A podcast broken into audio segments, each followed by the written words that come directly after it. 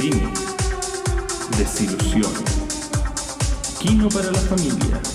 Esto es cine, sin expectativas.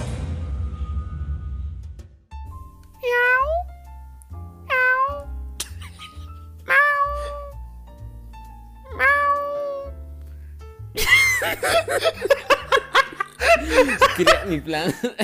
No. mi, plan mi plan era seguir hasta que me interrumpiera. Dijeras, Charlie, para, por favor. La, eh, la, la Diana está al lado mío, está como cubriendo su cara de vergüenza. Bienvenidos Sí, a un nuevo yo tengo- capítulo de No, no, Sin para, para, Expectativas. para, para, para, detente, Oh, oh, oh. Tengo ¿Qué una pregunta. Tengo Dime. una pregunta.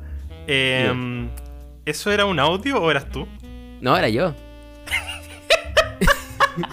no, sé estuve- si eso, no sé si O sea, eso lo hace que, mejor o peor. ¿sabes que, ¿Sabes que por eso no te detuve? Porque estaba, estaba intentando descifrar. Dije, ¿esto es el Charlie? ¿O, o, o está reproduciendo un audio? Porque se veían iguales. Ca- Cada, cada onda se veía muy parecida a la anterior. Entonces pensaba como que además que está, está grabando y lo está poniendo nomás encima. Como estaba muy confundido. Miau. Eh, Este capítulo va a ser sin audio.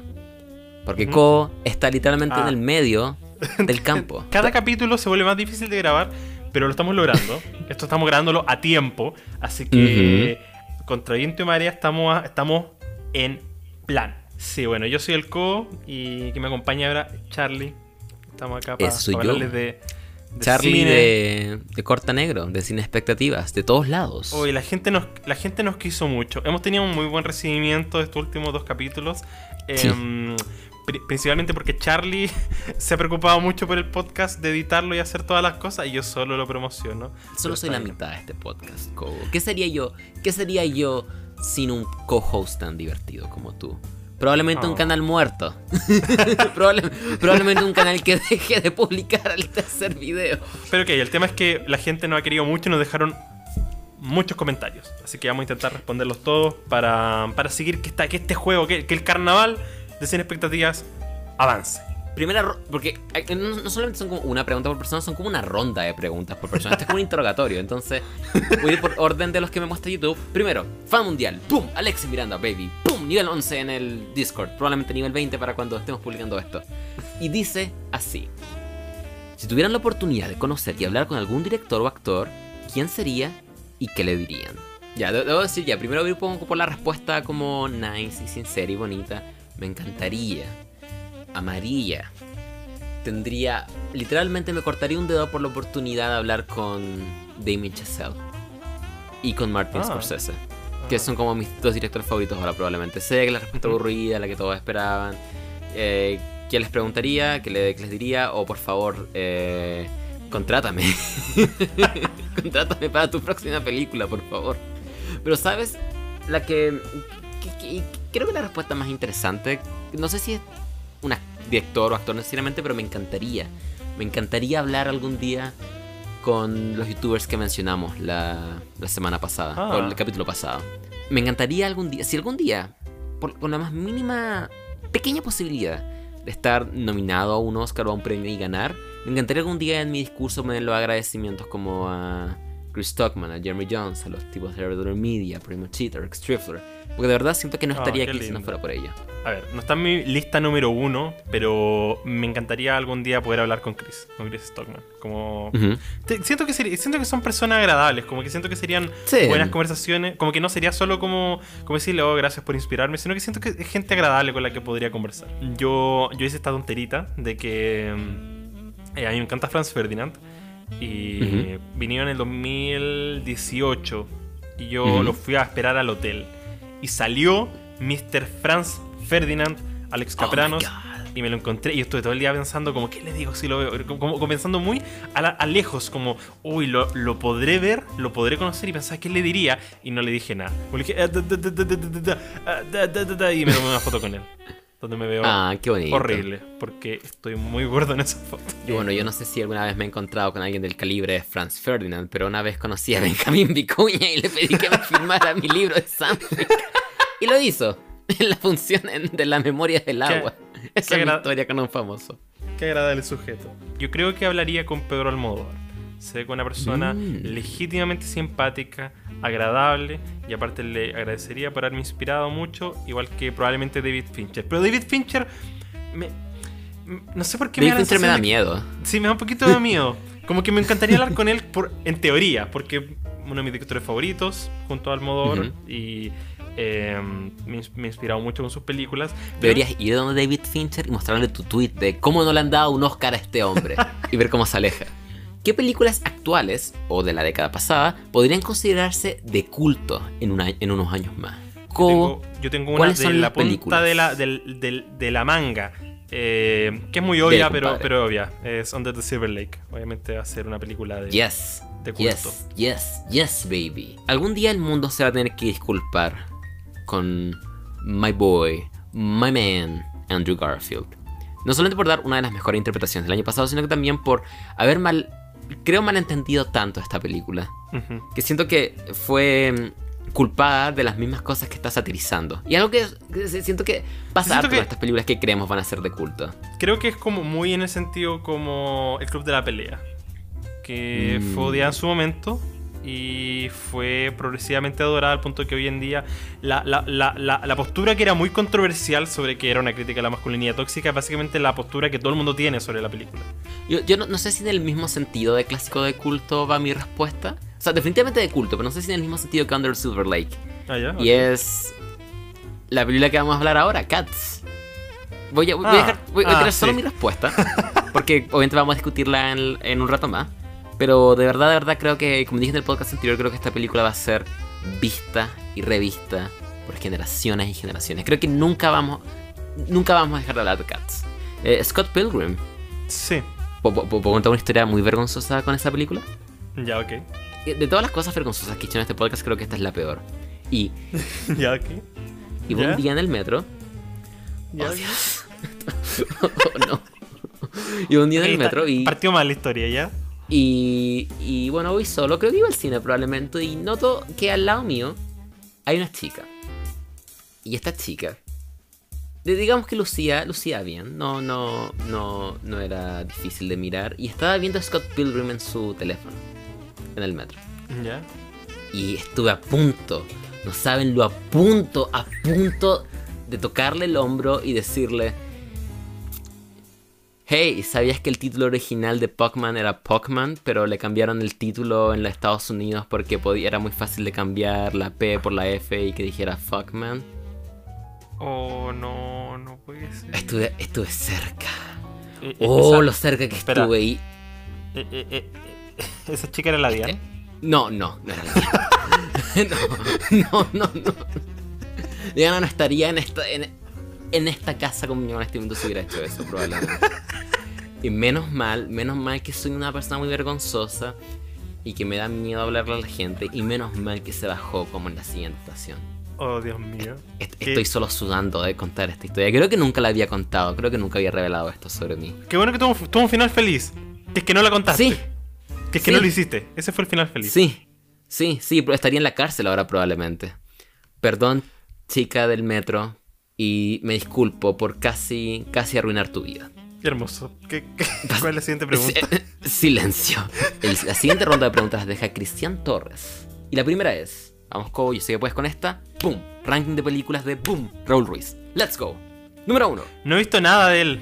Em, la telenovela errante, es mi- la peor y la mejor, supongo. Yo, bueno, yo he visto dos de él. Vi su película número uno, Secretos Inconfesables, con Daryl Hannah. Días de campo es un poco mejor que Secretos Ah, ya. Inconfesables, Ya. supongo. no sé, tengo las dos con un 1 de 10. Algún día veré una película legítimamente excelente de él. No, aún no he visto como sus excelentes, las que todo el mundo ama, así que... ¿Quién sabe, quién sabe, quién sabe? Mira, Quizás Tres Tristes Tigres es un 10 de 10. Film Twitter Chile.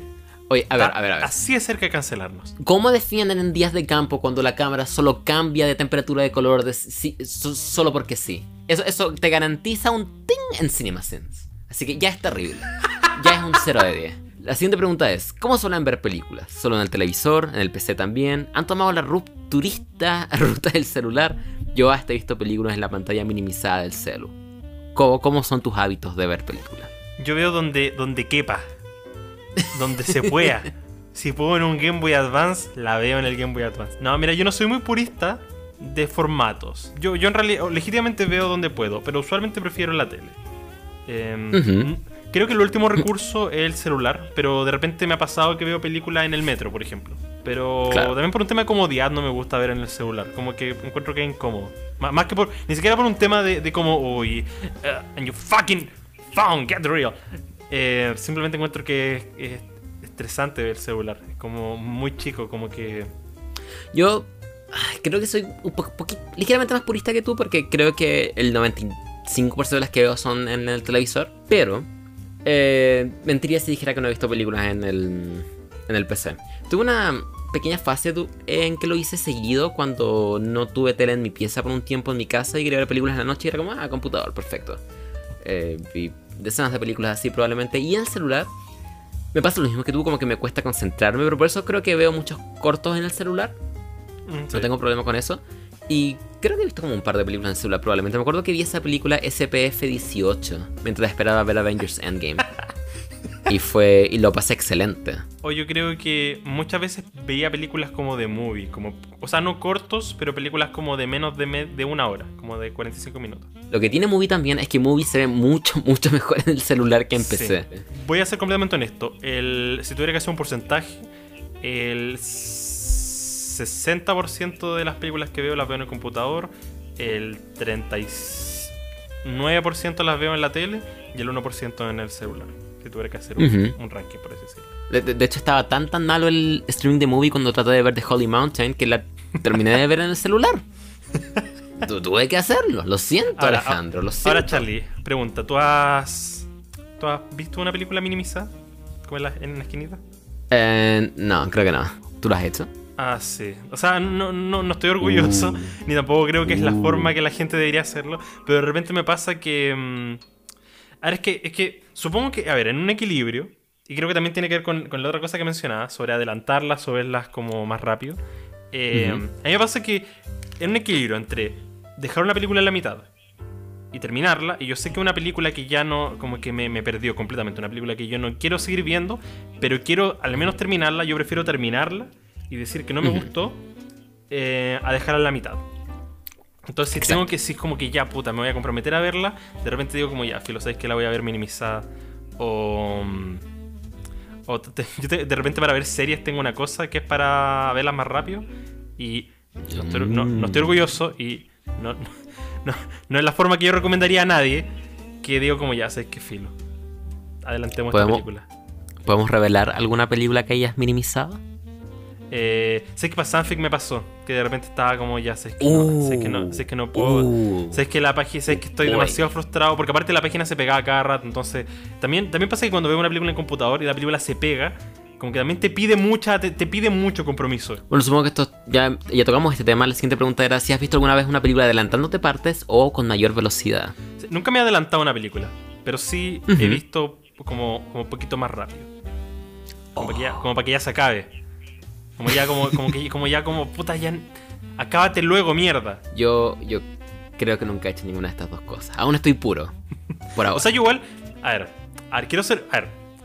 Voy a no, no voy a defender esta postura. No creo que sea una forma correcta de ver películas. De hecho, creo que nunca lo he hecho con algo que he reseñado, precisamente porque creo que, que arruina cosas como el pacing, el ritmo. Como puedes jugar realmente una película si la estás viendo como a un ritmo más rápido, como probablemente no. Solo quiero decir que el único momento en que yo consistentemente sí uso la cosa para adelantar y, cosas así es que me quedo dando vueltas. Siento que, siento que no es, un- no es una buena postura. Pero eso lo hago para ver series usualmente, porque las series no me importa. No me importa lo que la gente piense de mí. Hay series que las veo por verla y no me importa por, por, por saber lo que pasa, ¿no? al, al final del día, igual las series son una forma de arte inferior, así que. Es televisión. es Entonces cine. de repente, entonces de repente. Hello. A ver, a ver, pónganse en mi lugar. De repente estoy viendo una película super fome y está puesto el plugin que me permite verla más rápido. ¿Qué, qué esperan de mí? Dime, ¿qué pasa?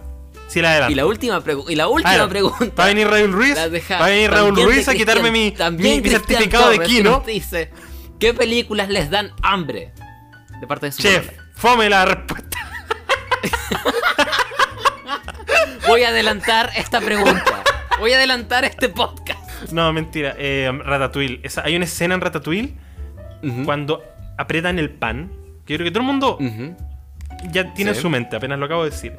Me da un Exacto. hambre feroz. Yo, ah, de hecho, también tenía Ratatouille pensado y dije, sé que cómo va a decir Ratatouille porque sé que lo va a decir. Entonces, este, he estado, de hecho, mientras, mientras de- decías tus crímenes de guerra sobre cómo veías películas a 3x velocidad, estaba en Letterboxd como, ya, ¿qué película me da hambre? ¿Qué película me da hambre? ¿Qué película me da hambre? Y encontré, encontré el momento perfecto, que también es un poco típico, pero nunca, nunca falla. Y es una película de Goofy cuando sacan la pizza en el motel. Oh, sí, sí. Oh, Esa pizza. ah. Esa pizza. Me dio hambre ahora. Es que sabes que la- la- las películas animadas tienen un gran poder en retratar comida, porque la comida nunca es tan linda como las películas animadas lo muestran. Igual que creo que todas las películas de Ghibli tienen escenas con comidas maravillosas. Yes. He visto como dos, pero yes. Ahora, una película live action que creo que tiene maravillosa comida es Harry Potter. Oh, no lo había pensado. El- el- las- los, Toda- los toda banquetes que tienen son... ¡Mua! Pasemos a la siguiente, Cubo. Ok. ¿Pasamos a la siguiente o no pasamos a la siguiente? Espero que la próxima no me haga cometer eh, crímenes de lesa humanidad. Y la última, última pregunta, la deja Mr. Chincha Chincha, que también nos dice que nos adora. Muchas gracias, te adoramos a ti también. Y nos dice, desde que he comenzado en la pandemia a ver películas, me he estado hartando de los finales felices. Es obvio de que a los buenos siempre, les, siempre van a acabar bien. Pregunta, ¿creen que los estudios obligan a los directores a eso o sea más cosa del público? ¿Les gustaría ver más finales en películas donde los buenos pierdan o que las cosas acaben de modo agridulce? Creo que terminar una historia con un final no feliz marca al espectador. Ejemplos de esto son todas las películas de Luis Buñuel y de Kubik. Y mm, respuesta amarilla, alerta, here we go. eh, creo que depende mucho de la película. Depende Mira, mucho yo- del tono por el que esté yendo. Depende, depende de lo que sea como más real y honesto para los personajes en, insta- en cada instancia. Creo que para la tiendita de los horrores es honesto el final malo. Pero no sé, no me gustaría tampoco ver finales tristes o finales sad solo porque sí. No, no sé si puedo spoilearla, pero con Whiplash me pasó que la primera vez que la vi, yo temía tanto que el final fuera a ser malo, como triste, como que yo lo veía venir. Ujú. Dije, hoy al final va a pasar una cosa horrible. El personaje va a hacer alguna estupidez y va a quedar la caga. Y Ujú. es tan satisfactorio que el final que sí obtuvimos, siento que no hubiera sido honesto para esa película haber tenido un final malo. Dicho Ujú. eso, yo encuentro que igual hay ciertos ah, eh, creo que más un tema de tropos, donde yo diría que sí, en efecto me gustaría ver cosas distintas. Por ejemplo, me gustaría ver más películas de superhéroes con finales tristes. Creo que particularmente las películas de superhéroes están demasiado en una zona de confort en que tú no temes por nadie, que nadie va a morir porque hay mil contratos encima y que el villano va a perder porque así es como funciona la fórmula. Que me gusta ver, me gustaría ver qué películas sacudan eso y no entreguen más finales tristes. Me encantaría ver más finales. No sé si triste es la palabra, pero finales donde al héroe no le sale todo bien en películas para niños. Mm. Creo que de la, de la misma, de la misma forma en que pers- perseverar es un buen valor para mm, enseñar, o la constancia, o el trabajo en equipo, creo que es muy importante enseñarle a los niños a perder y enseñarles que no todo les va a resultar en la vida. Creo que mm, eh, I'm Thinking of Ending Things de Charlie Kaufman ilustra perfectamente este punto. Sobre cómo ver demasiado cine similar, donde esperar demasiado de las películas, vivir tu vida a través de las películas y esperar esos finales felices puede llevar a muchas decepciones en tu vida real. Y creo que los niños deberían aprender más a que hey, a veces se intenta y no se logra, pero quizás la felicidad está en otros lados. Quizás no está en ganar la carrera o en Por eso Cars es la mejor película de la historia. sí. De hecho, es- que creo que es un perfecto ejemplo. No es una gran película, pero creo que el final es lejos lo mejor. Sí, la película hubiera sido terrible si el final hubiera sido, hubiera sido feliz, supongo. Ahora yo quiero darle una vuelta a la pregunta y decir que Uh. hay un caso donde a mí me gustaría ver más finales felices. Que son. ¿Películas de terror? Dios mío, sí, las películas de terror. Yes, sí, por Tío, favor. Estoy, estoy harto, Oh. estoy chato, estoy enojadísimo de películas donde todo va bien, todo es excelente y en el último minuto eh, todos mueren. So 3, So 4, So 5, So 6, So 3D, te estamos mirando. So 2 también, to- todas, todas.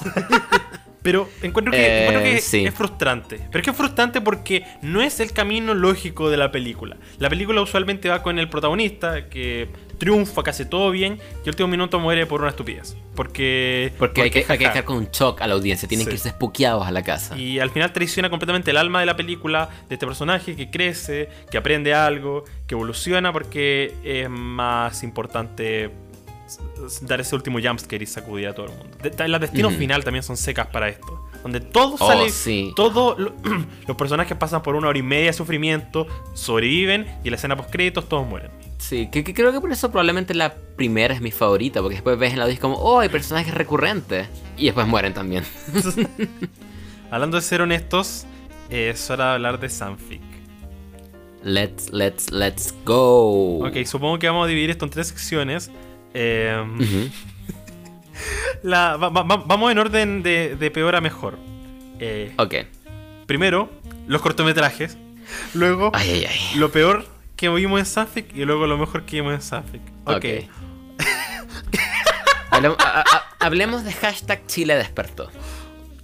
Hablemos del elefante en la habitación. Un cortometraje hecho por Paco, básicamente sobre, hey, ¿recuerdan el 18 de octubre? Eso fue pretty wild. Eh, e- ese Piñera es un malilla.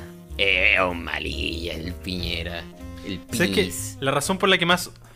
Lo que Hubieron más- tantas violaciones a los derechos humanos que no te voy a mostrar. Porque me dio látira una protesta más de un día. lo que más odio con mi alma este corto documental es que entiendo por qué existe. Entiendo cuál fue el hilo de pensamiento de esta persona que se dijo, que se dijo, quiero ser la primera persona que haga un documental Y lo logró, sobre y lo logró, que es lo peor. social. Y todo el mundo va a hablar de, de eso por él, porque es el documental. Se llama hashtag Chile despertó. Onda, ¿Qué más querí? ¿Qué más querí? Y los festivales se van a comer esta mierda. Lo voy a postular y se lo van a comer. lo van a poner todas sus elecciones. Y funcionó. Que hará Y filete. funcionó. Sanfic, ¿por qué? No puedes pasar cinco minutos sin avergonzarte, Sanfic. Dios mío. Eh, es, aburrido, es malo y cualquier persona que no haya visto, o sea, que no, haya- que no sepa el estallido y vea esto, no va a entender nada. Lo, lo único bueno que he sacado de este corto es que cuando lo hice la review en Letterboxd tuve como 10 likes en la review y fue como... Es ahora mi segunda como con más likes del año, así que bacán. Gracias.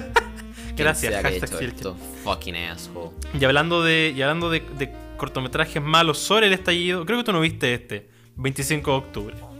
No alcancé a ver. O sea, voy a hablar muy corto de ello. Necesito hacer el, el rage. Necesito enojarme con esto porque es el- las- la, Déjalo salir, déjalo salir, baby. Déjalo la salir. segunda peor cosa que vi en Sanfic. Es terrible, es hasta donde recuerdo. Puedo estar equivocado porque, porque a veces la memoria falla, pero es un solo plano que Mm. probablemente no hubo Eso significa ni, que es un, bueno. ni un tipo ni un tipo de coordinación simplemente grabaron 10 minutos de lo que saliera y la weá es más mala que la chucha. Es más mala que la concha de tu madre. Porque la weá no se trata sobre nada. La weá no se trata sobre la mierda. Este cortometraje toma, toma el, con- toma el contexto. dividido, co. toma el puto contexto del estallido social para hacer una metáfora sobre la relación y porque se trata como una pareja que la chica como que tuvo una relación como de un día con un tipo como que tuvo una aventura como en su mismo departamento no sé es como una relación abierta supongo pero demuestra que hay como una especie de tensión en la relación que está yendo mal y eh, co- como que los buenos no conversan y cuando conversan ¿sabes qué es la agua que se dicen? ¿sabes cuál es la línea de diálogo que nunca se me va a olvidar? que los weones, los concha, concha de tu madre, los dij- dicen algo así como. El weón le dice a la mina, hay que hacer la cama. Y la mina responde: Weón, está quedando la cagada en Chile, quería hacer la cama. Y creo, me puedo equivocar, pero no me acuerdo, uno de los dos, creo que el hombre le responde, o, o la chica, no sé, ¿sabes qué? Da lo mismo. La siguiente línea de diálogo es algo por el estilo de. Hoy se me olvidó. Voy a cortar esto, se olvidó completamente. Tranqui, tranqui, yo lo corto. Pero No, no lo voy a dejar para nada. Eh, Hay un- la conversación que tiene sobre la cama es como una metáfora sobre Chile, sobre cómo hoy te quería hacer cargo de la cama ahora después de tanto Mm. tiempo. Y es como, Mm, está desordenada. como hoy la cama está la cama está desordenada y ahora recién la quería hacer. Uy, ¿Crees que este fue como el primer intento? Como le hicieron, ya listo, terminamos. listo, chao, chao, Sanfic, y, lo enviaron, y lo enviaron a Sanfic y dijeron que hará filete. Y los, y los buenos de Sanfic se lo compraron. Hablando, hablando de metáforas y de ideas complicadas de entender, un último corto del cual me gustaría hablar se llama Perjuicio. Sí. Y Eh, lo- Yo te dije que vieras esto. Yo te dije, Charlie, La- la- Charlie, tienes que ver perjuicio. Charlie, por favor, no te pierdas perjuicio. lo- lo- los estudiantes de cine de verdad son, son criminales, ¿ah? Eh, es básicamente un anime. Cada diálogo es tan exagerado, todos son básicamente un filósofo en cada línea. Eh, jaja, Alfredo. ¿Alguna vez te preguntaste por qué el viento sopla las hojas de un árbol? Y Sí. es, un, y es un loco que está en, en la, en la cama postrado y viene su profe y hablan y hay una gran revelación sobre algo, no Y sé. me, me encanta el la edición de sonido de este cortometraje. Que es como. Ah, sí, hay unos mos- sonidos de mos- moscas. Mosca.mp3. Eh, Caída.mp3 y choque.m4a. Pero este, este documental, o sea, este cortometraje me da como pena igual. Porque me hizo, me hizo mucho reflexión. Este- No. Este, cortometraje, ¿sabes qué? Me, me inspiró a seguir el cortometraje que yo estoy escribiendo. Porque me hizo pensar, Ujú. ¿sabes que si tú no tienes eh, suficiente cuidado, puedes hacer algo terrible? Porque yo pensaba, este weón estaba escribiendo esto y en su cabeza esto se veía tan bacán, esto se veía tan la raja y me hizo darme mucho miedo de, de lo que yo puedo hacer. Como que pensé, bueno, todas las cosas que yo hago, quizás en mi cabeza se ven la raja, pero la- la- la- me pongo a rodar y me doy cuenta, conche, tu madre, estoy haciendo, estoy dejando la cagada, weón. Este corto me hizo arrepentirme de cosas que no he hecho aún. Pasemos a, la- a las películas. Espera, yo voy a usar Mm. 10 segundos para decir que el único buen cortometraje que vi en Sanfic se llamaba Aún y era excelente. Véanlo si pueden. El fanfic me mató tanto que para el tercer día creo que básicamente paré de ver porque no pude seguir. No pude seguir, Ahora- así que me perdí ese corto, lo siento chicos. Vi- vimos, vimos varias películas que no eran Yes. muy buenas. ¿Cuál fue la peor película que No. viste en Sanfic? O sea, vamos a hablar de ella y es Las Mujeres de mi casa. Me cargó, la Ajá. encontré absolutamente detestable y vamos a hablar de ella ahora ¿Sabes que- probablemente. ¿Sabes que no hemos Pero creo que con, retro- con retrospectiva, creo que probablemente ahora Viaje Vegetal me molesta más y probablemente le voy a bajar su puntuación en el Letterboxd. ¿Cuál fue la peor que tuviste, Cobo? La peor que yo vi fue Hay algo en lugar de nada. Lo encontré fome. Y, y sabes que esta fue la última película chilena que vi en el festival y siento que ya a esa altura yo no estaba como para esa wea. Para andar Hable- escuchando de, weones. De las mujeres de mi casa, la película ganadora de la competencia chilena. Que, paréntesis, todo el mundo ama, menos yo. Sí, ¿sabes qué? Soy la de, hecho, única de hecho, persona que odia. no hemos conversado sobre esto. No hemos tenido esta No conversación. hemos conversado sobre esta película. Creo que, como que, como que, como que lo más cercano es que yo me acuerdo que la vi, me gustó, eh, fui y dije, oh, esta una linda película, partimos bien el Sanfic, me meto a Letterboxd y el único rating que hay es de Charlie con un 2 de 10. Quizás la subo un 3, no sé. Quiz- quizás la vi en un terrible momento. Quizás hayan demasiadas expectativas para Santic. Pero a ver, ¿por qué odié esta película? Creo que es una película que se excusa en su. eh, a ver cómo decirlo, en su observación y en lo lenta que es para ocultar su falta de desarrollo de personaje, Ajá. lo detestable que es el diálogo y lo poco que pasa en ella. Creo que es una película que te engaña con falsos conflictos y con falsa interioridad de personajes, pero en verdad solamente creo analizar 5 segundos lo que ocurre, la secuencia de eventos de esta película hace que todo se desmorone. Tenemos la historia de estas tres mujeres, son tres generaciones de mujeres, tenemos como una abuela, una mamá y una hija que viven en esta misma casa. Y resulta que la mamá está vendiendo la casa sin que la abuela y la hija se den, la abuela y la hija se den cuenta. Y es una casa a la que las tres generaciones de mujeres tienen muchos, muchos recuerdos apegados. Y quizás iba en primera cosa que es algo personal. Yo he vivido como en 100 casas. Entonces, esta idea de como de apegarte a una casa o tener recuerdos como memorables de un lugar o apegarte físicamente al lugar donde vives, me es muy alienígena para mí. Es algo personal probablemente porque he vivido como, a ver, probablemente en una, dos, tres, cuatro, cinco, seis, siete, ocho, nueve hogares. Entonces, no es como un promedio de más de dos años por casa. Pero creo que la forma en que este conflicto que mencioné está construido es muy, muy débil. Porque em, los personajes, y esto es lo que más, más me molesta de la película, son increíble, increíblemente inactivos. Los personajes saben de estos conflictos y no actúan sobre ellos. La hija sabía que estaban vendiendo la casa. Ella entró y estaba viendo cómo la mamá estaba con un agente inmobiliario. Ella dice, "Ay, ah, es que estoy vendiendo la casa por razones económicas. ¿Cuáles son esas razones económicas? ¿En qué trabaja la mamá? ¿Cuál es su fuente de ingreso? Habría sido genial saber esto. ¿En qué trabaja la mamá? No tenemos idea porque está vendiendo la casa todo el tiempo. Es una corredora de propiedades. ¿Por qué decide vender la casa y juntarse con corredores dentro de la misma casa si quería mantenerlo oculto? Eres la peor persona ocultando algo en la vida y la mamá actúa como una caricatura. Es tan, tan detestable como trata a su madre. Ningún ser humano que no sea un horrible psicópata actúa así. Básicamente insultándola, vendiendo sus cosas, haciendo todo lo posible por ser la persona más desagradable del mundo. La hija, sabiendo de esto, después cuando todo explota y se enteran, que está vendiendo la casa, está como, ay, pero mamá, ¿cómo pudiste hacer esto, mamá? Te odio. Ella sabía que esto estaba pasando, ¿por qué no actuaste antes cuando no era posible salvar la cosa? Y después tiene esta escena donde todos se reconcilian porque la hija compró como unos comestibles y todos están eh, volados y todos son amigos de nuevo. Eso es como clímax, que genial, como drogar a tus familiares sin su consentimiento. Very cool. Y me molesta mucho el plano final de esta película. Recuerdo haber, haber dicho en voz alta, porque con la Diana estamos- la, lo- para ser- la Diana también la está odiando, así que no soy la única persona del mundo que la odia. Ha- Habemos dos. Y me acuerdo que dije en voz alta, si esta película termina ahora, si corta negro, le voy a poner un 1. Váyanse la chucha. Y efectivamente la película en ese plano. Así que... Eh, pero rompiste tu promesa Eso. entonces. La, la- No le pusiste un ¿Ah? uno. No, le puse un 2 porque dije, luce, está competentemente hecha. Eh, luce bien. Y comparada con las otras cosas que viene el fanfic, uh, vaya que está bien hecha. Es eso, mi, mi rant terminó. Perdón por adueñarme de la discusión de esta película, lo siento. Oh, no sé qué. estoy, estoy sin palabras. Estoy. estoy no, no, no, no sé qué responder ante eso. Eh, era linda, 6 de 10. You, you're, you're nitpicking and biased. Bye bye, I win.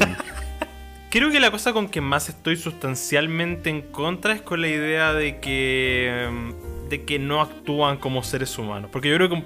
por muy- yo t- en la vereda transversalmente contrario. De hecho, lo que más me dio plata de la película es que. como que me vi en muchas cosas muy horribles. Como en la forma en que la mamá trataba pésimo a su mamá. Eh, Como que yo pensaba como, como, como, por ejemplo, hay una escena que me quedó muy, muy marcada, que es cuando están tomando once y como que la mamá empieza a wear a la abuela porque como que le echó mu- mucha sal a la sopa. Yo pensé, eso, eso es algo por lo que yo huevería a mi mamá. Como que me sentí mal, porque obviamente el personaje es objetivamente detestable lo que está haciendo. Pero yo pensaba como, Ujú. puta, eso es lo que yo haría. Y me hizo sentir mal, como, como, como de repente igual uno es malo sin darse cuenta. Y creo que tiene muchas de esas cosas que siento que son muy orgánicas. Como que me, me- me- vi en muchas cosas que esta familia hacía, o en dinámicas familiares que yo hago con mis papás, que me hizo como, como que plasmarse en una película, uno entiende que son malas, pero cuando uno las vive, como que no se da cuenta de lo de- detestable que uno está haciendo. Entonces, como que, O sea que... que- como que razoné mucho con varias de las cosas que los personajes hacían, que me hizo sentirlos muy humanos. O sea, creo que eso es muy razonable. Y de hecho también me ha pasado con mi papá. Mi papá es como adicto a la sal y lo he tratado miles de veces. Y de hecho creo que es uno, también uno de mis momentos favoritos de la película. Pero cuando hacia el segundo o tercer acto, cuando empieza como solamente como a vender sus cosas y ser horrible, ahí me pareció como que eso lo estaba haciendo horrible como sin motivo. So, de- desearía que hubiera, hubiera habido como una, quizás una construcción como hacia ese momento. O un una gradual aumento de los odios y los rencores en la casa. Porque pareciera que o todos odiaban de antes o simplemente la mamá fucking decidió cortar relaciones con su familia solo porque sí. Es que, es que igual yo, yo entiendo porque como que siento que la película igual construye alrededor de la idea de que la mamá no tiene... La, la mamá quiere sacar a la familia adelante pase lo que pase. Y la abuela está completamente apegada y ha construido su vida alrededor de la casa. Entonces como que al colisionar esas dos cosas, eh, siento que es relativamente orgánico el hecho de que peleen por el hecho de que la abuela no quiere dejar su casa donde ha vivido y construido toda su vida. Y la mamá está dispuesta a hacer lo que sea con tal de sacar a la familia adelante. Y de hecho, eh, me acuerdo mucho que yo vi esta película con mis papás. Y en esa escena, mi Ujú. mamá decía como, pero ¿cómo le vende las cosas? Y mi papá decía, bueno, pero alguien tiene que mantener la casa. Entonces como que al final encuentro muy como, como que me hace darme cuenta de que amb- ambos lados son muy Supongo. razonables el uno al otro. So- so- solo de- desearía Ok. que la película fundamentado más. Ok, cool, whatever. You're nitpicking and biased. Bye bye, I win. So- solo desearía que la película hubiera fundamentado quizás cuáles eran estos problemas económicos. ¿Qué? Como la, la película como que toma lugar durante las protestas sociales por algún motivo. ¿Qué tal si, no sé, quizás hubo, hubo daños en el negocio donde ella trabaja y ella no puede trabajar? O sea, le habría dado quizás más de justificación a por qué mm, esto está ocurriendo en ese momento. Tampoco quiero decirle a la directora cómo, cómo hacer una película, como soy la última persona en la cual debería escuchar probablemente. Pero solo, solo desearía que la película fundamentado más sus posiciones. ¿Por qué los problemas económicos están? ¿Por qué la abuela está tan apegada a esta casa? En un punto como que tiene toda esta subtrama donde descubren que hay una cámara Polaroid en el sótano, Ujú. que no va a ningún lado en mi opinión. Es, creo que sería el perfecto como motivo, son fotos, son recuerdos, como el por qué esta abuela está tan apegada a la casa, o quizás más fotos en la pared mostrándola como a ella, además de joven, quizás.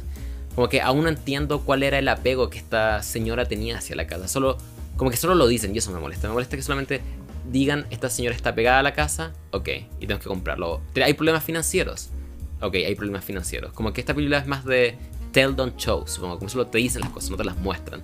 Y esa O sea, falta como de... Igual hay escena eh, en que la abuela como que habla con la niña y como que le muestra sus fotos de joven. Como que. No sé. mm, Como que, como que a mí se me hizo. Como que, como que nunca lo dudé en realidad. Como que nunca. Nunca sentí ese desapego porque. em, no sé. cre- creo que hay un tema acá tangencial que estamos muy en desacuerdo. Que es que yo por la vereda contraria a ti.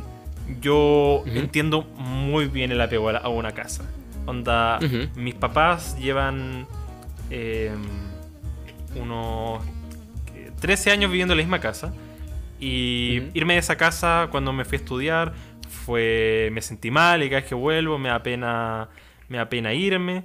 Eh, como que hay cosas, a pesar, a pesar de que. Como que hay cosas relativas a la casa que uno recuerda que lo hacen apegarse mucho. A pesar de que, de hecho, a mí no me gusta la casa, como no me gusta dónde está ubicada, nada, pero creo que en un momento como que mis papás tuvieron la duda de si venderla y yo como que me bajaba una pena porque pensaba, puta, esta casa, como que hay tantas cosas que no me gustan, pero como que hay algo muy fuerte en desapegarse de los recuerdos de una casa. Entonces como que cuando la vendes, como que todo se desmorona.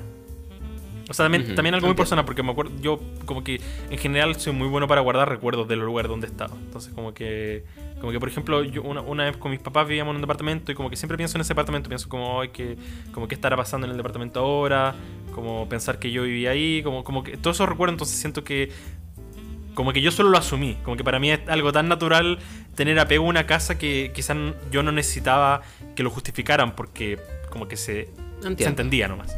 Solo desearía, desearía la hija hubiera tenido un rol más activo. Creo que habría, eso habría hecho maravillas para mí con Sí, esta película. Eso sí, cre- creo que la hija es un placeholder en esta película, de todo. No, no creo que, Ujú. que realmente represente nada. Y creo que es muy barato al final.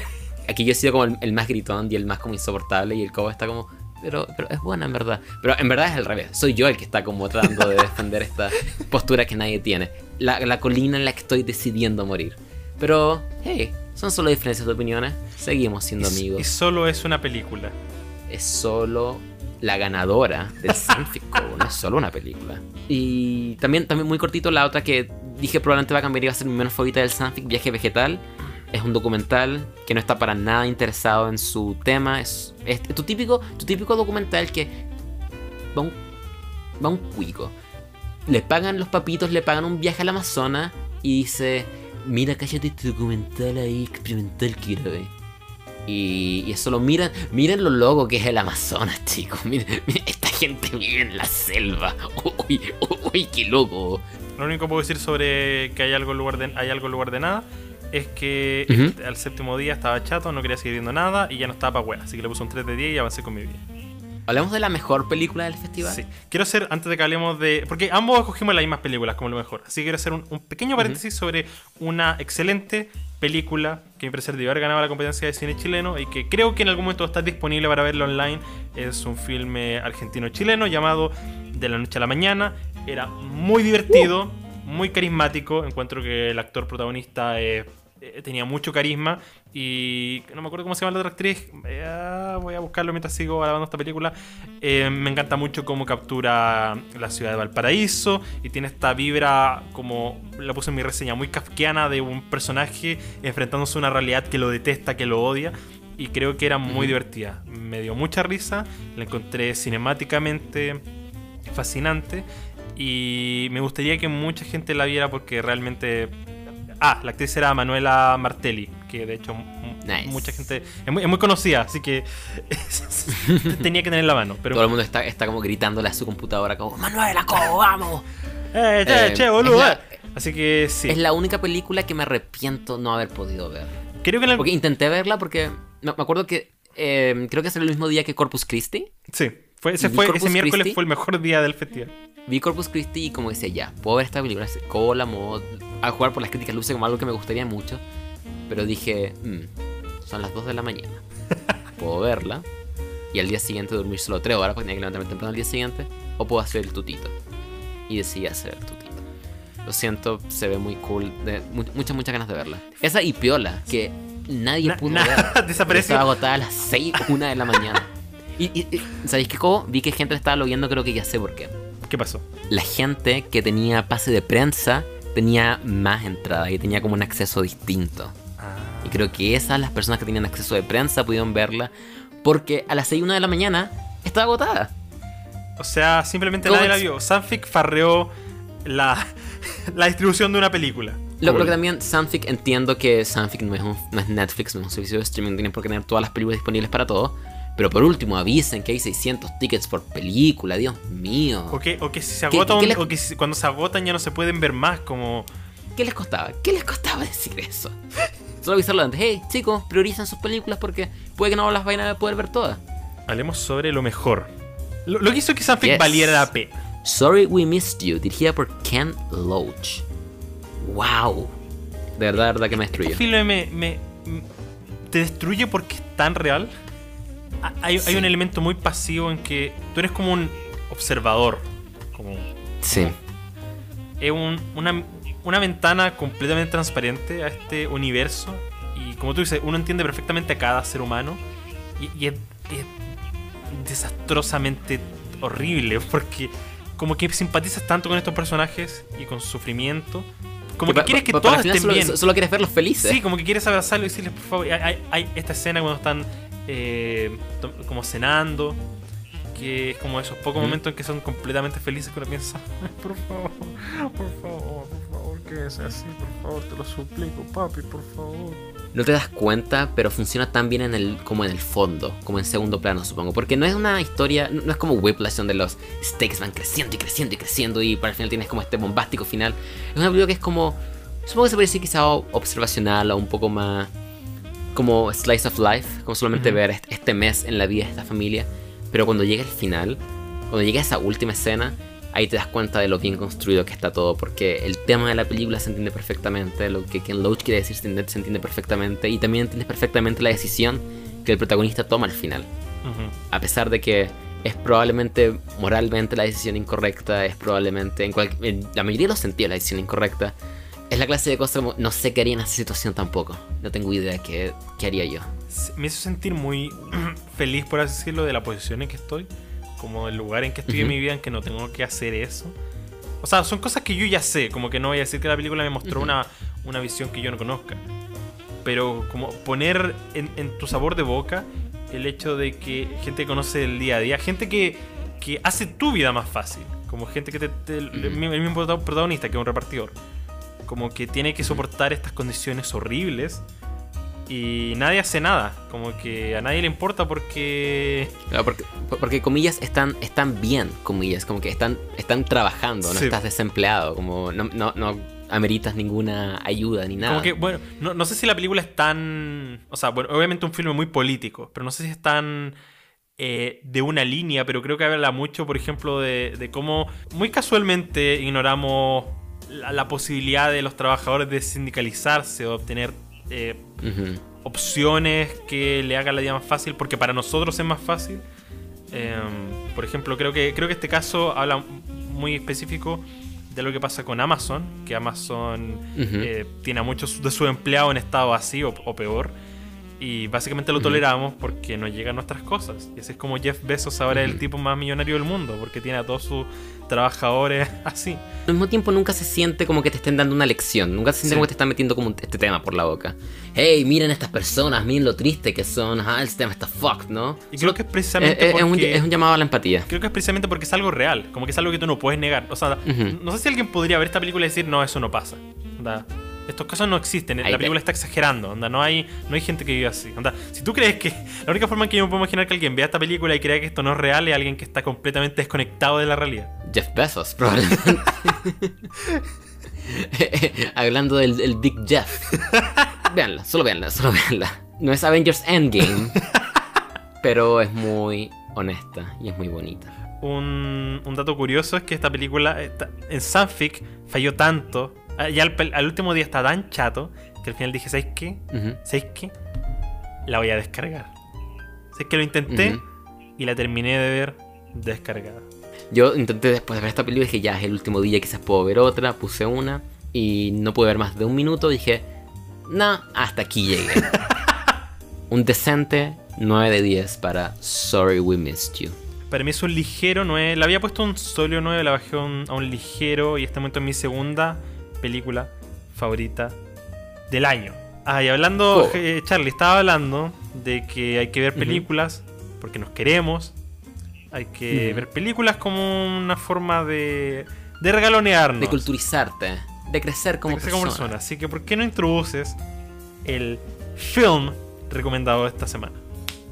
Boom, boom. La semana antepasada recomendé una película de 2019 dirigida por un director que tiene un, un gran pedigrí. Ganó mejor película con El discurso del rey. Mejor director. el- lo- Los Miserables, la última la versión de Los Miserables con Anne Hathaway. Eh, consiguió muchos Oscars para su elenco, muchas nominaciones. Y ahora volvió con su magnum opus, el cierre de su trilogía. de su trilogía Ah, inglesa. ah, ok. Es Cats.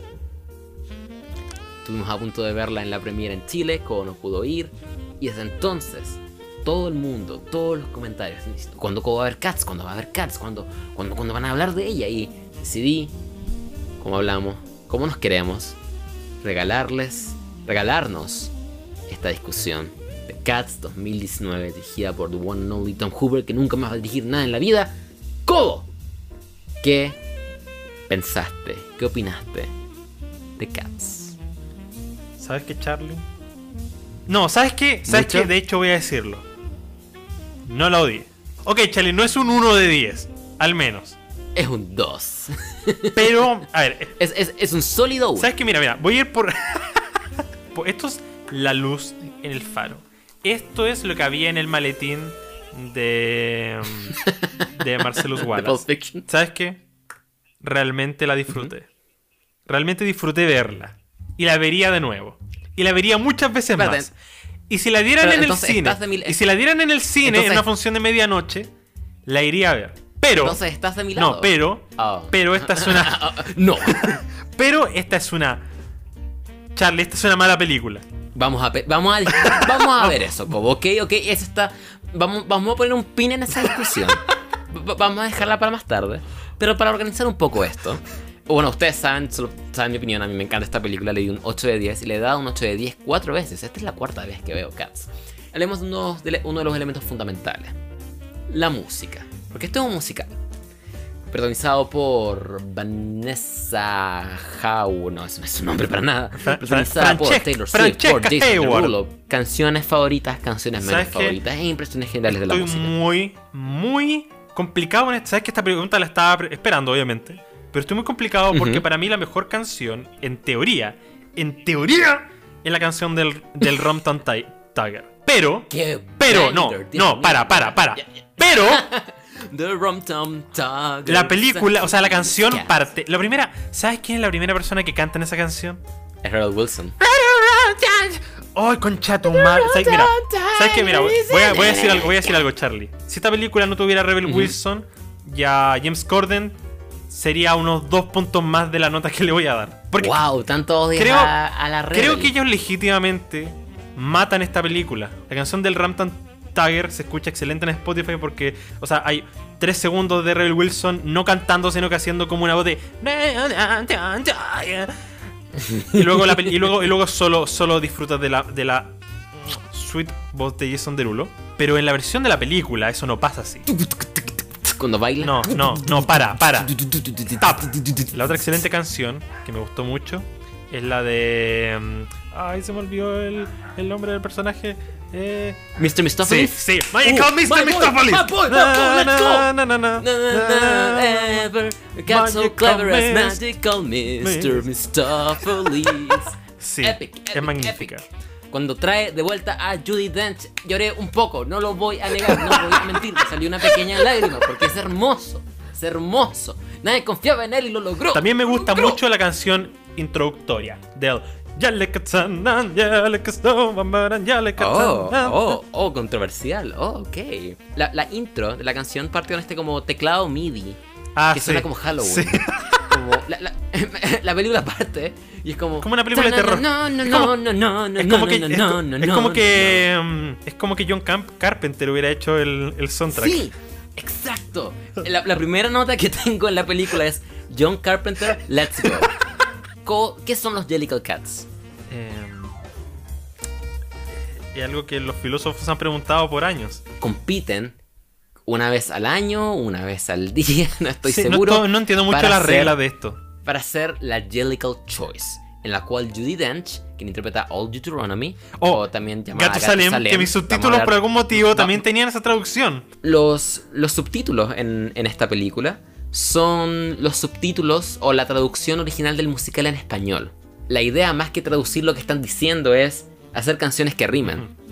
Y la mitad del tiempo dicen cualquier cosa. Sí. Sí, ¿Sabes que en un momento yo tuve Y- que dejar de poner atención a los subtítulos? Ya, ya no, no pude con eso. Mr. Mistófeles es Missy Mustófeles. Eh, Old Deuteronomy es Gatusalem. Gatusalem. Ajá. Es fuerte. Y, puedes notar esto porque la única canción que está bien traducida es la canción original de esta película, eh, Beautiful Ghosts, que canta Victoria. Oye, pero esa, esa está, estaba bien traducida porque en mi subtítulo decía eh, hermosos seres. Ah, probablemente tomaron una pequeña, pe- pequeña eh, mm, eh, li- libertades creativas con el subtitulaje, pero tengo entendido que esa, o sea, al menos creo yo es la que está más fielmente traducida.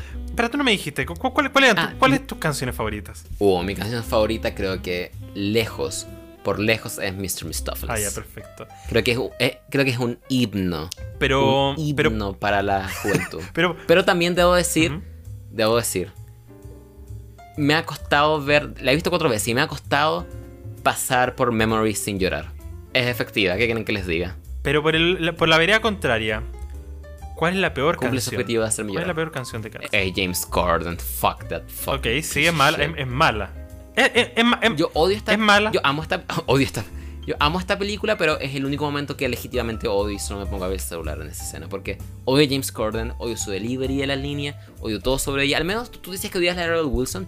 Al menos la de Rebel Wilson es tan fucking wacko con estas fucking cucarachas y ratones. Y la canción es bien terrible, pero al menos creo que eso lo hace memorable No, e no, interesante. no, para, para, para la wea. Sí. No, no, A ver, Charlie, no. ¿cómo- no, cómo- no, no, no, no, no, no, no, no, no, no, no, no, tú, que tú, el defensor máximo de Cats, no me vayas a hacer esto.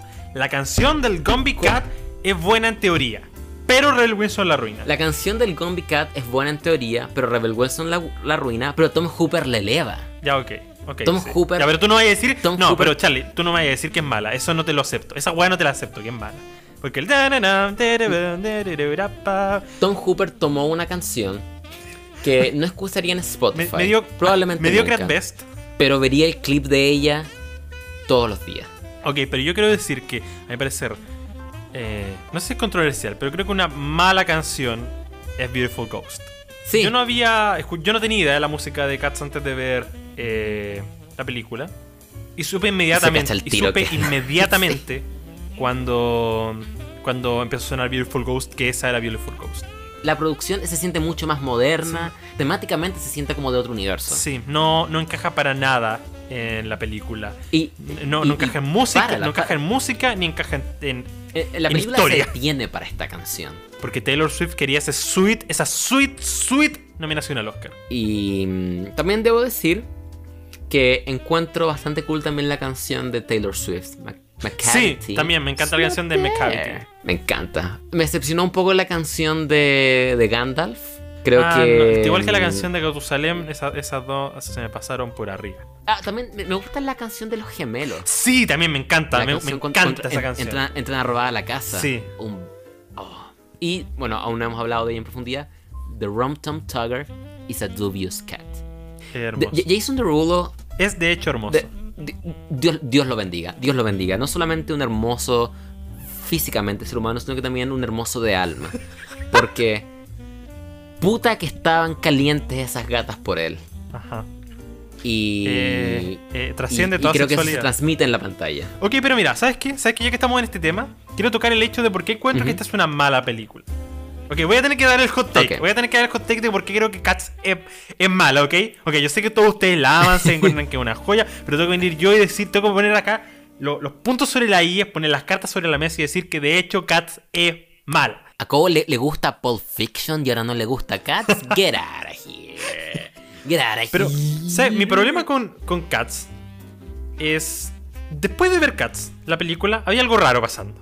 Ok, mira, hay muchas cosas raras, pero algo. Pero dentro de todo, yo escarbé. Escarbé y caché que había algo oculto a simple vista. Que me, Mm. que me llamó la atención. Me picó debajo de la oreja. Que me hizo pensar. El ahora. Eh, ah, hay algo raro pasando en esta película. Así que, ¿sabes qué hice? ¿Sabes qué hice, Charlie? ¿Sabes qué hice? Vi ¿Qué hiciste? el, el espectáculo de Cats en Broadway, que está en YouTube. No sé si estará completo, pero asumo que está completo porque está en el canal de Cats The Musical. Y eso me hizo, me hizo darme cuenta de muchas cosas que siento que ahora tienen más sentido. Y creo que fue el perfecto orden, porque si lo hubiera visto al revés, habría visto la película espe- esperando las cosas que vi en el espectáculo. Pero creo que el ver el espectáculo confirma ciertas cosas que, que- que me causan picor al respecto. En primer lugar, obviamente, Cats eh, no, es un- no, es, no es algo fácilmente adaptable. Adaptable. De hecho, yo creo que, mira, Cats no se trata sobre nada. Cats son animales presentándose, de- más específicamente gatos presentándose, por dos horas. Entonces, obviamente, había un reto bastante grande en traducir esto a una película. Pero, Yes. incluso en esos términos, creo que lo que más me llama la atención, que siento que arruina la experiencia, es que el espectáculo de Broadway se siente como una comunidad. Se siente como un elenco en que cada uno colabora con otro y generan esta gran, Conjunto. este gran conjunto de cantantes, de actores, y cada uno eleva al otro. Pero siento que Entiendo. Cats, la película, por otro lado, es un espectáculo de ego. En que cada uno quiere brillar Yes. por los 5 minutos de su canción y solo brillar él y nadie más. Excepto Rebel Wilson, que es la única que colabora en otras o, o que se aparece en otras canciones para arruinarlo todo. Pero por ejemplo, pienso en, en la misma canción de Rebel Wilson, que en la original es, es un es un trío, pero acá solamente Rebel Wilson. Y Rebel Wilson no puede cantar. Mm. Entonces canta como las weas y hace un tono de voz chistoso para que para compensar lo mal que canta. Chicos, canto mal a propósito, no pueden criticarme. Entonces siento que ese es un ejemplo de cómo yo siento que esta era una canción que pudo haber salido bien, si es que consigue gente talentosa, que colabore y que hagan una comunidad y que canten en conjunto y que cada uno acompañe y haga armonías con sus voces. Pero Rebel Wilson necesitaba 5 minutos en pantalla de ella, así que démosle esta canción solo a ella, que sea su espectáculo, y luego que la otra canción sea el espectáculo de Jason Derulo, luego otra será el espectáculo de estos otros dos actores, el, de James Corden. Entonces cada canción se siente tan, tan egocéntrica por eso, porque finalmente no siento que estos actores, o el equipo en general, hasta Tom Hooper, estén acá porque sientan algún sentido de comunidad por, la, por, por esta historia, sino que cada uno vio en Cats esta oportunidad de brillar porque Cats es un, es un espectáculo reconocido, pensaron que podían llegar al Oscar y siento que finalmente eso arruina la película para mí. Amo esta película, pero estoy absolutamente de acuerdo con lo que dices. No he visto la música original, pero a jugar por lo que me dices, suena como algo perfectamente válido que criticar de Cats, porque es tan, tan, es, es tan transparente el hecho de que consiguieron a Taylor Swift por determinada cantidad de minutaje y eso es lo que iba a estar, no iba a estar ni un segundo más. Iba a ir, dar su canción e irse. Es cosa de ver como el billing en los créditos. James Corden es el Sí, primero. sí, lo mismo pensé, pensé, James tenías este James elenco, Corden es el primero, Corden como- es el primero, ¿Qué concha de tu madre. eso? Claramente solo quería estar en esta película que iba a estar nominada al Oscar, probablemente pensaron, y quiero ser el primero. Quiero ser el número uno que esté delante, a pesar de que estoy en 5 minutos de la película y más encima la arruino. Cats, como mencionabas, es un musical. A falta de una mejor palabra, es fact. Sí, Eh, es sobre nada. sí. Es sobre est- estos como conceptos y estas como ideas que no son, me imagino, tampoco muy desarrolladas en el musical. Esto de los Jellicle Cats, es la- el Eden Sí, no, no, nada tiene sentido.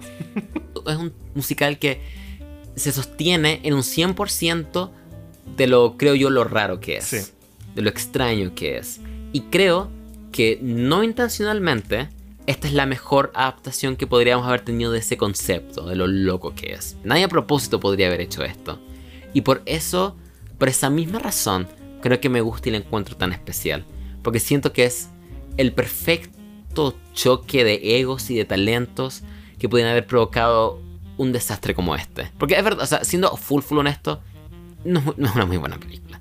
Pero creo que es una experiencia que es absolutamente digna de ver y que encuentro brutalmente entretenida. Creo que es la perfecta mezcla entre un estudio que vio un musical para hacer un Oscar, para hacer tener nominaciones al Oscar, un director que dijeron, hey, tú hiciste este otro musical, hace este también. Veo un choque de egos en lo, como tú muy bien ejemplificaste en el elenco. Veo un interés por avanzar tecnología que no, no sé, no estaba lista para ser usada, sino que el director claramente no comprendía. Y imagino que vamos a hablar también de lo, el, el drama detrás de escenas con Tom Hooper.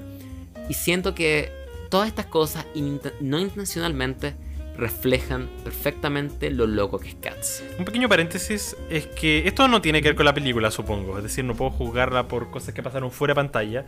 Pero realmente me enoja mucho que las dos peores cosas de esta película son Rebel Wilson y James Corden, que aparecen en los Oscar, eh, echándole mierda al pobre equipo de efectos visuales que poco y nada culpa Sí. tenían sobre el desastre que fue, fue visualmente esto. Hay- han habido muchos artículos hablando de esto, les sugiero mucho, mucho que los, lean porque, que los lean porque es hilarante.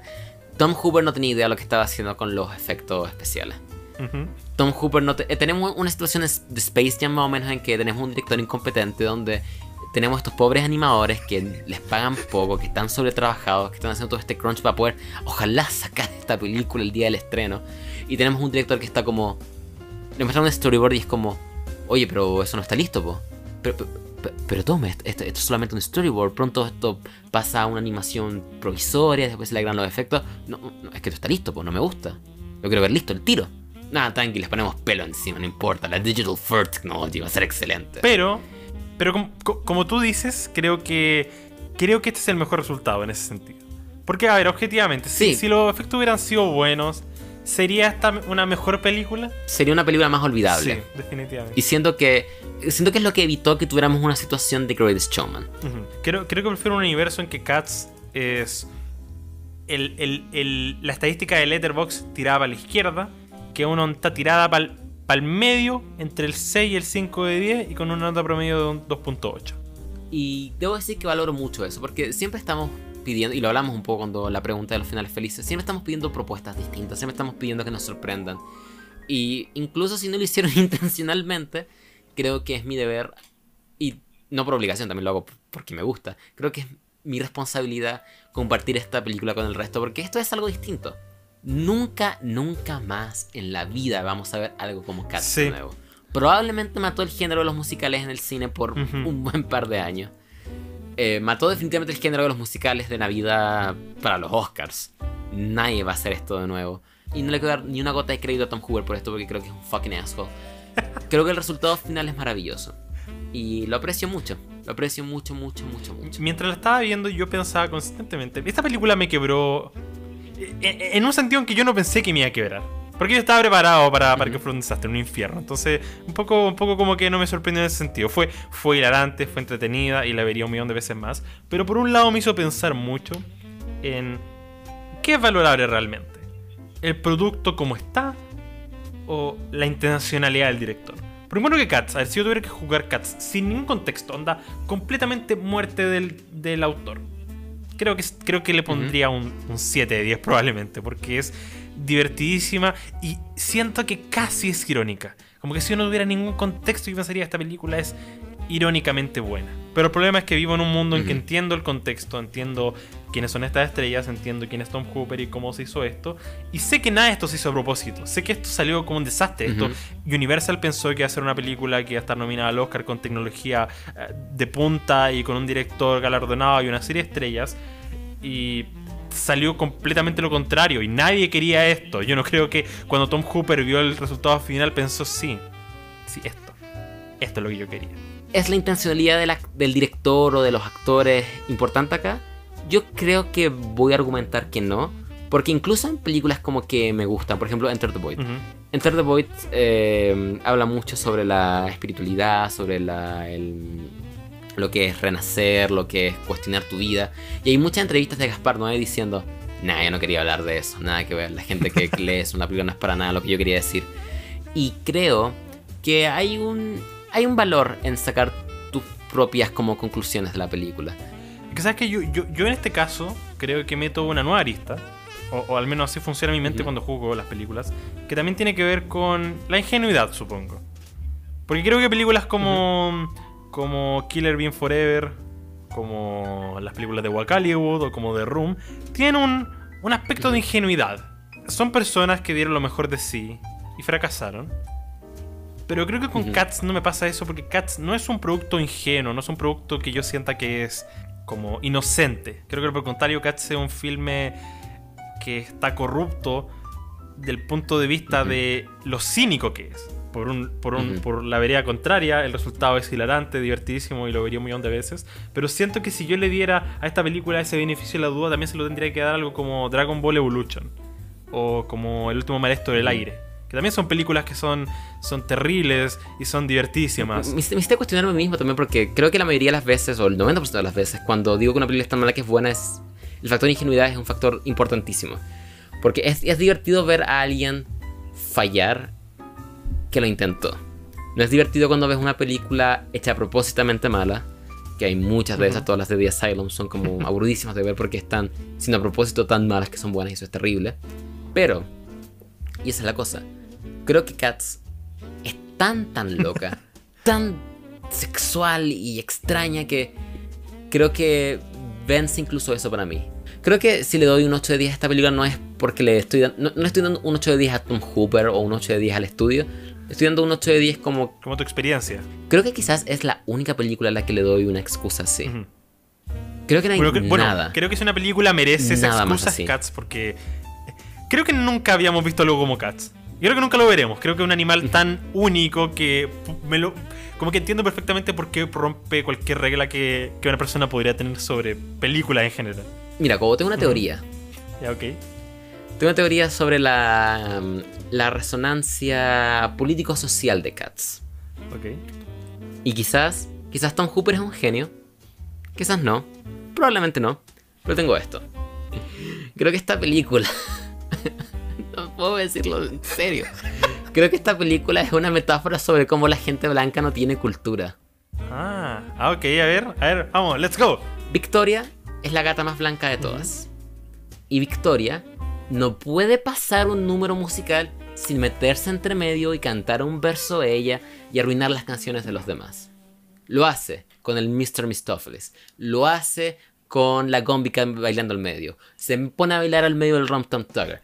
Se pone a cantar unas estrofas de Memory. Y además tiene la única canción que se siente producida, se siente hecha por una fábrica y se siente como que no pertenece a este universo. Ok. Victoria representa a la gente blanca que se mete en estas otras culturas, que a, a- a carencia de una propia no pueden evitar meterse en los demás, tomarlas y arruinarlas y pasarlas como propias. Porque hasta el día de hoy, las cuatro veces que he visto esta película me ofende cuando vemos a Victoria cantar una estrofa de Memory. Oh, mírenme, y- ay, no, no sé nada, uy, mírenme, soy una pobre gatita blanca, no sé qué son los Jellicle Cats. Y al final, después de estar solamente una noche con estos gatos, termina con Judy Dench sentada en el trono arriba. Ajá. ¿Cómo es que una gata que ni siquiera tiene una, ni siquiera tiene una canción propia, ni siquiera concursa en el, en el concurso, termina al final con Judy Dench en el trono sin haber hecho nada más? Que ya también recalquemos, Judy Dench es la, probablemente la segunda gata más blanca de todas. Y es también quien está juzgando al resto.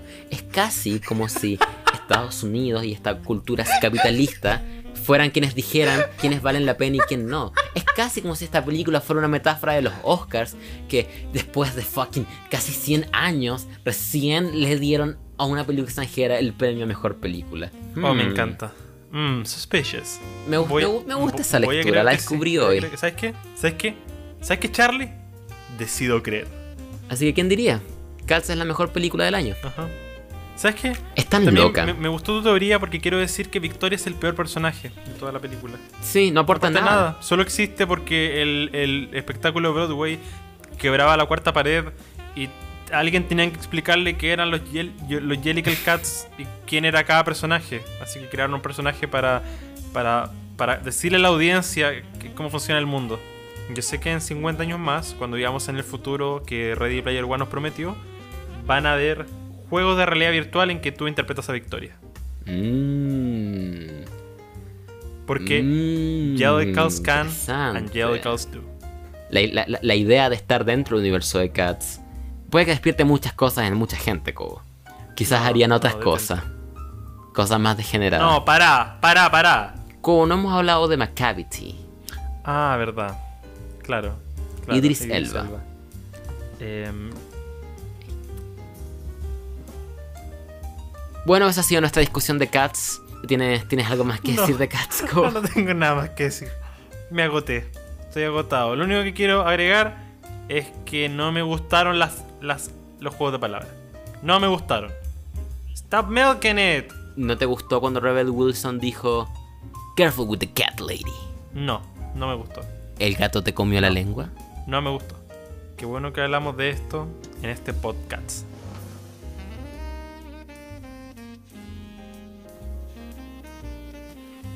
Le doy un 8 de 10 a Cats. Creo que- Un Sólido 3. creo que Un excelente. Sólido 3 de 10. Espero que algún día el, el Normandí la Sí. reestrena. Espero. Y ¿Sabes podamos algún día, algún día cumplir la Charlie? ¿Sabes que, profecía Charlie, de ir juntos así a verla. como vamos, puede ser que cuando ahora los cines se puedan rentar em, salas. Y creo que deberíamos hacer eso. Hagamos esto. Si cuando vuelvan los cines se pueden arrendar salas y se puede dar Cats en una de ellas, función con los fans del Sí, me podcast. parece, vamos, vamos, vamos todos a ver me Cats. parece maravilloso. Ahora, Co. yo tengo que re- recomendar una película. Eso mismo. sabes que, sabes que Charlie, ya, ya, ya, paremos la wea. Ya, linda la cuestión. vimos, vimos Repo, vimos Saving Christmas, vimos Cats. Pero, pero, pero ya nos pusimos a ver películas buen- buenas. ¿Vimos Cats? Basta. Alguien tiene que poner las manos sobre la mesa y decir, It's time to stop. ¿Alguien tiene que poner las patas sobre a- la mesa? No, ya para. No. La película que voy a, voy a elegir es la película que, que. La otra lección que pensaba para el capítulo de Saving Christmas. Uh, Esto no es irónico, uh, esto no es uh. irónico, no.